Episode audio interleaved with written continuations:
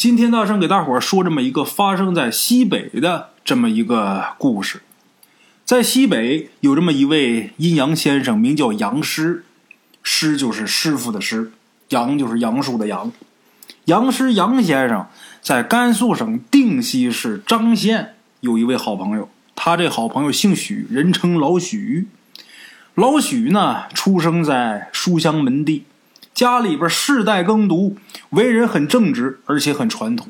哎，老许家的祖坟坟地里边啊。有那么一棵几百年的老柏树，这棵老柏树啊，苍翠挺拔，在坟地里边特别显眼。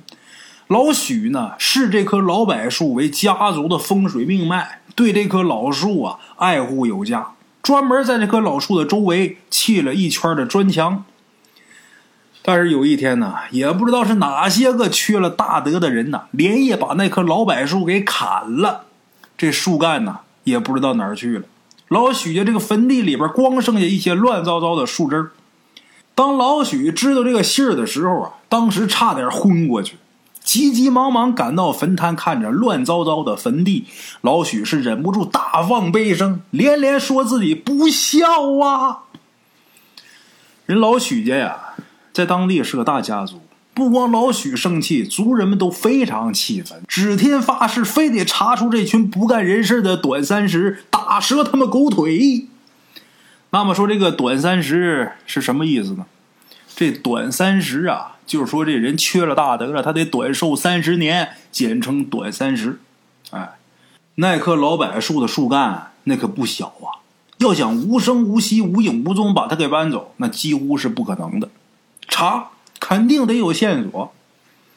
老许家人查来查去，最后除了找着一堆没有用的骡子的足迹之外啊，一无所获。那骡子的足迹呢，也在靠近山顶的地方突然消失了。老许家吃了这么大的亏，又找不着干坏事的人，老许呢一口气不顺，这人呢突然病倒了。阴阳先生杨师杨先生。那段时间正好有事去张县，到了张县不能不去老友家去拜访，顺道呢就去了老许家。等到了老许家，一看老许这面色消沉，卧床不起，杨师是吃了一大惊，赶紧问怎么回事啊？出什么事了？这老许呀，满腹悲愤呐，把自己祖坟里边那古柏被人给偷伐的事给杨师啊讲了一遍。杨氏听完之后一拍大腿说：“真不是人干的事儿啊！一棵柏树而已，你砍了，能负了你吗？这些人呐，不仅仅是贪钱那么简单，他没底线呐，必须得狠狠的收拾他们。对了，哪儿的人干的？你跟我说，让我也知道知道，我好提醒一下身边人，提防一点。这太缺德了呀！”老许这会儿老泪纵横啊，不知道谁干的。就因为不知道这些人是谁，我要是知道了，我出了这口恶气，我也不至于现在我气得起不来床啊。杨师说呀：“你们家坟地里那棵柏树我知道，那棵树可不小。这些人能把他给搬走，而且呢不被追查到，肯定啊干这种事儿他不是第一回了，一定是个惯犯。”老许说呀：“我合计也是。”现场除了一些人的脚印和这个骡子的蹄印以外，什么都没留下。那骡子的蹄印啊，最后在山顶也消失了。杨师说：“那按你这么说，现在这事儿过去那么长时间了，当时没追查着，现在估计更难了，只能是啊，逐渐留意打听了吧。”老许摇摇头说：“是啊，现在我还让家人四处打听呢。”附近的木材市场、家具市场，那都不知道跑多少回了，什么音信也没有啊！老许说完之后啊，突然间好像想起来什么似的。哎，兄弟，你能耐大，本事大，人家都说你能把阴间的鬼魂给招到阳间来，然后附在活人身上，能跟活人对话。哎，你要是能把我们老许家的祖宗给喊出来一个，这事儿肯定能查明白呀。杨师想了想说呀。这事儿啊，我倒是能办，但是不见得一定能办成。尤其是您家祖辈啊，都故去那么多年了，有没有托生，是不是还在那一世，都不知道呢。老许说：“倒也是，不过不管怎么样啊，您还试一下吧。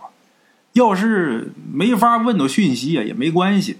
要是能知道点线索呢，可能就能医好我这心病。”杨师一看老友眼神殷切，就答应了。行，好吧，就这样，咱们简言结束。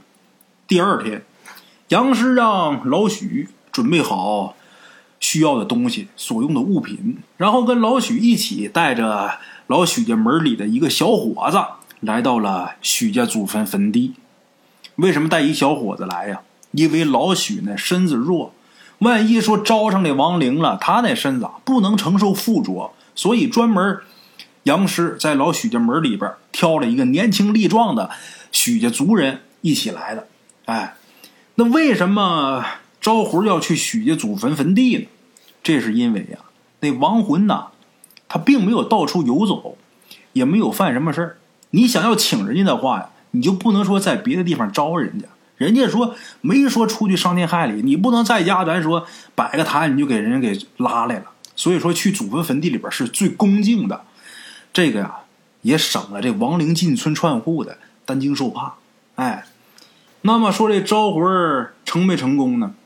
阴阳先生杨师虽然是做了很充足的准备，但是摆开祭坛忙了一早上，也没招来老许家祖宗的亡灵。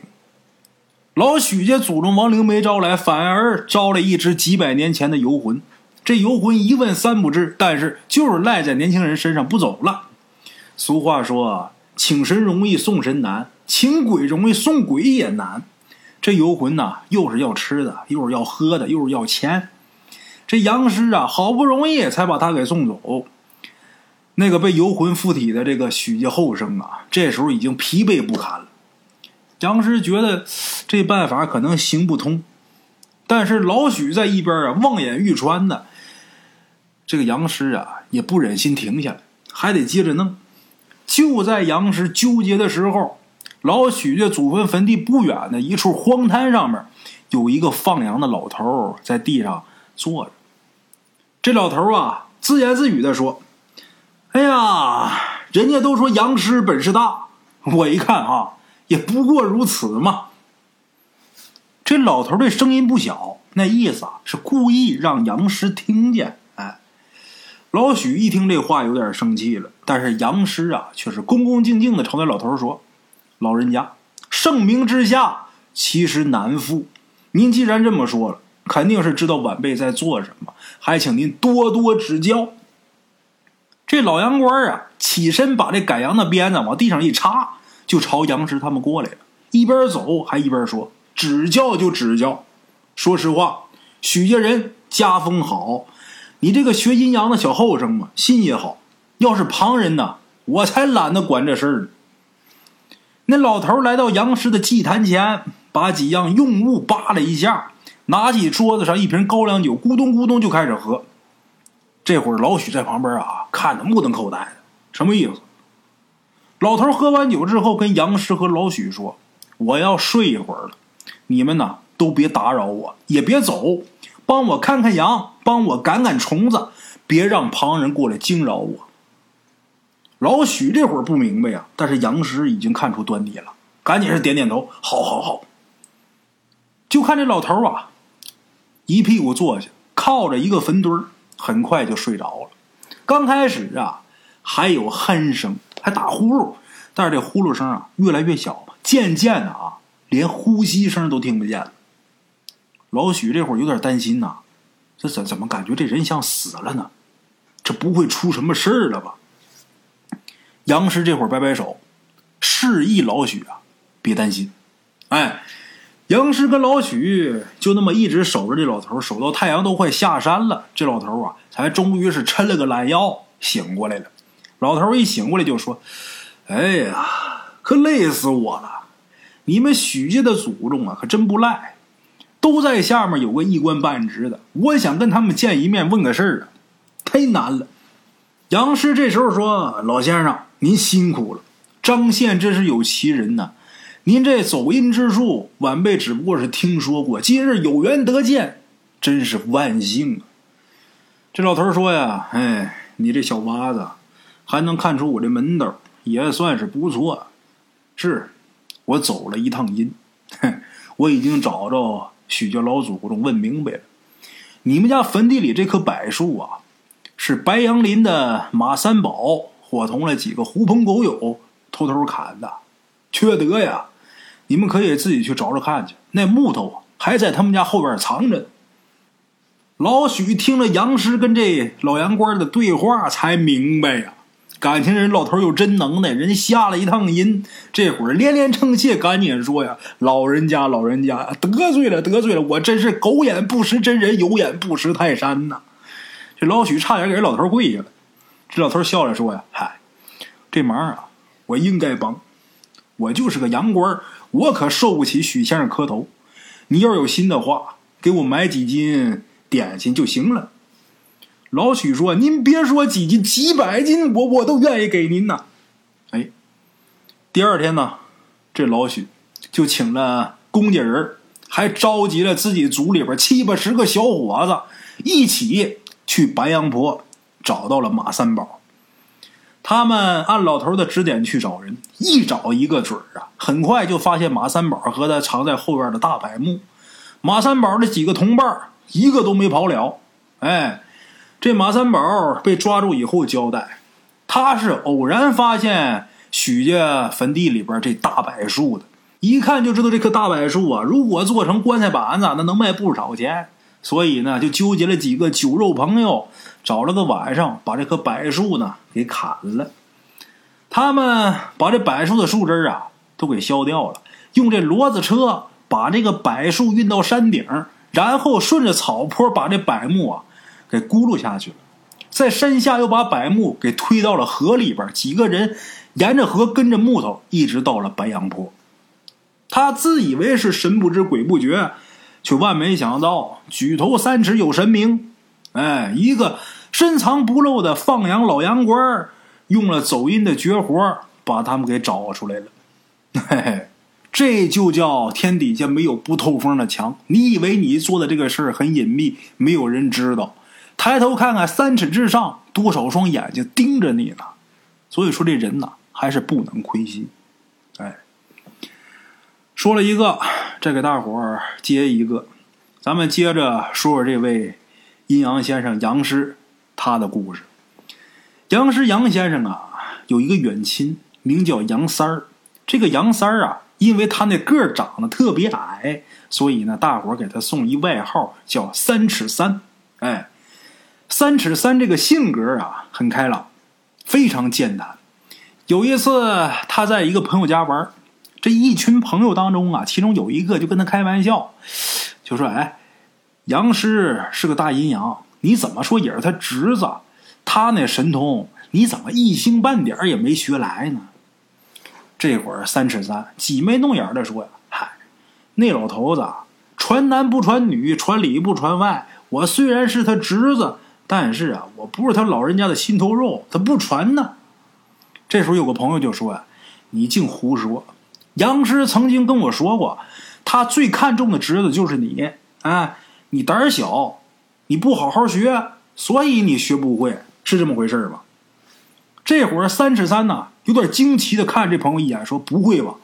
那老头这些都跟你说了？”他那朋友本来呀就是炸三尺三一下，没想到啊。三尺三接话了，于是他那朋友就顺水推舟的说：“是啊，说了呀，我跟他老人家呀一向特别好，我们两个关系不错，经常在一起呀倒罐罐茶。哎，我说的没错吧？”三尺三呐，脸一红说：“兄弟，我真不是胆小，就算是你的话，你看你那些不该看的，你肯定也得吓破胆啊。”他那朋友说：“是吗？那你到底看着什么了？”你说出来，咱们大伙听听呗。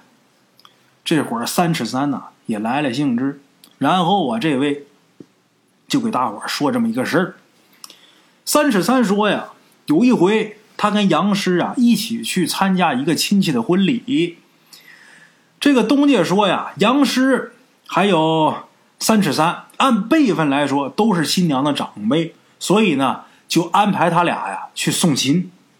新郎是。张县蒲马一代人，家里边呢很热情淳朴。送亲的几个男的呢，基本呢那天都喝多了，醉醺醺的。三尺三这酒量不好，喝醉之后啊，忍不住就靠着人家炕头就睡着了。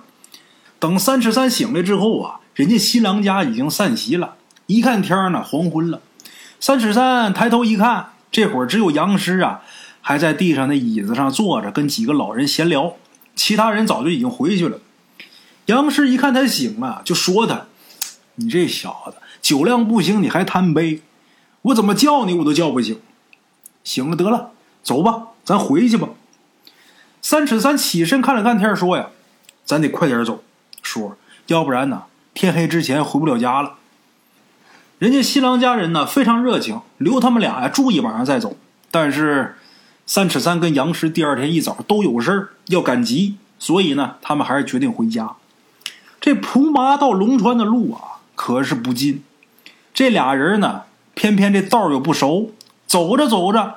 走岔道上去了，瞎转了好一阵子，越走周围这环境越陌生，最后还是杨师发现走错路了。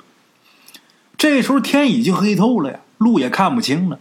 杨师跟三尺三又凭着感觉走了一阵子，居然走到了一片树林的边上。杨师说：“呀，哎呀，我这么大岁数的人了，还能走岔道？你等等，我看看有没有顺路的车。”把咱们俩带龙川去。三尺三就很奇怪呀，因为那时候农村呢基本上没有汽车，赶集什么的都用马车。这荒山野岭的，这杨师居然说要找顺路的车回家，这不是吹牛吗？杨师也看出来他有疑惑了，然后就跟他说：“我看这地方是个集市，晚上来来往往这车可不少。等一会儿我拦一辆，你坐上去之后啊。”把头低下，你什么都别看，也什么都别说。我什么时候让你下车，你下车就行了。听明白了吗？三尺三一看杨师，他这表情很严肃啊，一点不像开玩笑。这时候，三尺三才恍然想起，我这叔可是个有名的大阴阳啊。他嘴里边那集市，可能是鬼事啊。他要拦的马车，也可能是鬼马车。三尺三想到这儿，赶紧点了点头。哎。之后，杨师啊就站在路边东张西望，嘴里边念念有词。大概过了能有一刻钟的时间，杨师这脸上啊突然间很兴奋，这俩手啊做了一个很奇怪的手势，不停的朝树林那方向开始挥手。光挥手可不说话。没一会儿，三尺三就看树林里边缓缓的就出了一辆马车。这马车前面有一白一黑两匹马，这马车的车厢是黑色的。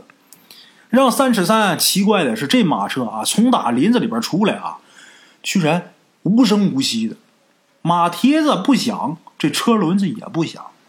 杨师杨先生给三尺三打了一个手势，示意三尺三记住他刚才说的话。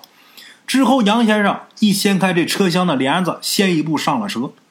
三尺三跟着杨师上车，发现这车厢里边一左一右，面对面有两排座。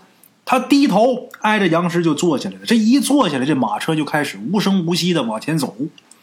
这一路上啊，三尺三始终记得他这叔的话，不敢抬头。走了大约么得有半个时辰吧，按现在重点来说，一个小时。三尺三他这脖子实在是酸疼，就这么低头低了一个小时，是挺难受的。然后他就斜眼偷看了一眼杨师，他发现啊。他这叔杨师抬着头坐着，根本没低头。三尺三就心想啊，我杨叔让我低着头，他自己可倒好，坐的端端正正的。我这脖子酸的疼的呀，他却轻轻松松的。他这该不会是故弄玄虚吧？心里边开始有怀疑，想抬头看看自己对面坐了什么人，但是啊，又有点担忧杨师告诫他的话是真的。哎，所以呢，心里边开始纠结。虽然想抬头，但是一直没抬头。之后，这马车又往前走了一阵子，似乎是走到了这个路不太平坦的地方，这马车就开始颠。三尺三借着这车厢随着路面上下起伏这功夫啊，他是赶紧抬头看了一眼对面。哎，抬头一看，只见对面这座位上蹲坐着一个也就是一尺多高的一个老头。这老头子虽然这人呐。长得是人模人样的，但是能看得出来牙尖齿利，这眼睛放红光，特别可怕。按说这车厢里边是黑的，并不是，有亮，这亮打哪儿来的？就打这老头这身子周围，这老头身上感觉放光。三尺三抬头啊，也就是那么一瞬间的功夫，但是对面那东西啊，似乎就等着他抬头似的。一看他抬头，马上伸出一条又细又长的舌头，那舌头啊，就跟一根藤蔓似的，径直的朝着三尺三的眼睛就过去了。咱们说是迟，那是快。杨师这时候快速的伸出双手，也不知道做了一什么动作，把那怪物那舌头啊，一把抓在手里边，打了一个结。嘿。就在那小老头惨叫的同时，杨师拉着三尺三的手，一纵身就从他这马车上跳下去。这一跳下去，发现呢，这地方是龙川河的河滩，这河滩是沙地呀。三尺三被这鹅卵石给硌得七荤八素，杨师呢也是摔了一个四脚朝天。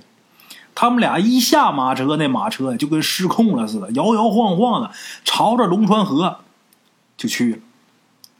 到了龙川河的河边，直接这车就奔河里去了。这马车到河里边，快到河中间的时候，就消失不见了。杨师坐起来，跟三尺三说：“不听老人言，吃亏在眼前呢。我让你别抬头，你非要抬头。这地方幸亏是河滩，这要是悬崖，你我都完蛋了。”三尺三这会儿惊魂未定，瑟瑟发抖，都没敢接他叔叔的话。杨师走到河边，用河水呀洗了好一会儿的手，一边洗还一边说晦气，说沾了脏东西的唾液。哎，到了龙川河滩，这地方就已经离龙川镇呢很近了。杨师把瘫软的三尺三送到家门口之后，自己才回家。临走的时候啊。跟三尺三说：“娃子，你这几天呢，不要走夜路，吃点羊肉，吃点辣椒面，多休息一下。你的魂儿啊，被吓散了，得一段时间恢复。”这回三尺三不敢不听他叔的话，回家以后啊，什么都没干，就是睡，昏昏沉沉的睡了两天两夜，这精神头才算是恢复过来。哎，说到这儿呢。三尺三这故事也说完了，之后啊，他跟他这些个朋友说啊，兄弟们，虽然说我杨叔他说我胆小，但是啊，我可坐过鬼马车呀！哎，你们在座的人谁坐过呀？还说我胆小呢？之前呢，跟他开玩笑那朋友就说呀，你让我坐我也不敢坐呀。不过你说你啊，打阴阳的话你都敢不听，我看你啊，胆儿是不小，你是胆大包天呐！一说完之后，大伙都笑。三尺三呢，似乎也听出来了啊。他这帮朋友啊，跟他开玩笑，调侃他，他就不再说别的了。哎，好了啊，咱们今天呢，这故事就说到这儿吧。下期呀，咱们接着聊。茶楼人影错落用声音细说神鬼妖狐，用音频启迪人生。欢迎收听《大圣鬼话》。Hello，大家好，我是主播呀。跟着吃完了饭，然后就回到自己的课室上啊。喜马拉雅、百度搜索“大圣鬼话”，跟孙宇、孙大圣一起探索另一个世界。那天山女子独守空城，也只是感谢鬼友们，感谢鬼友们，感谢鬼友们一路陪伴。大圣鬼话，见字如面。欲知后事如何且听我下回分说。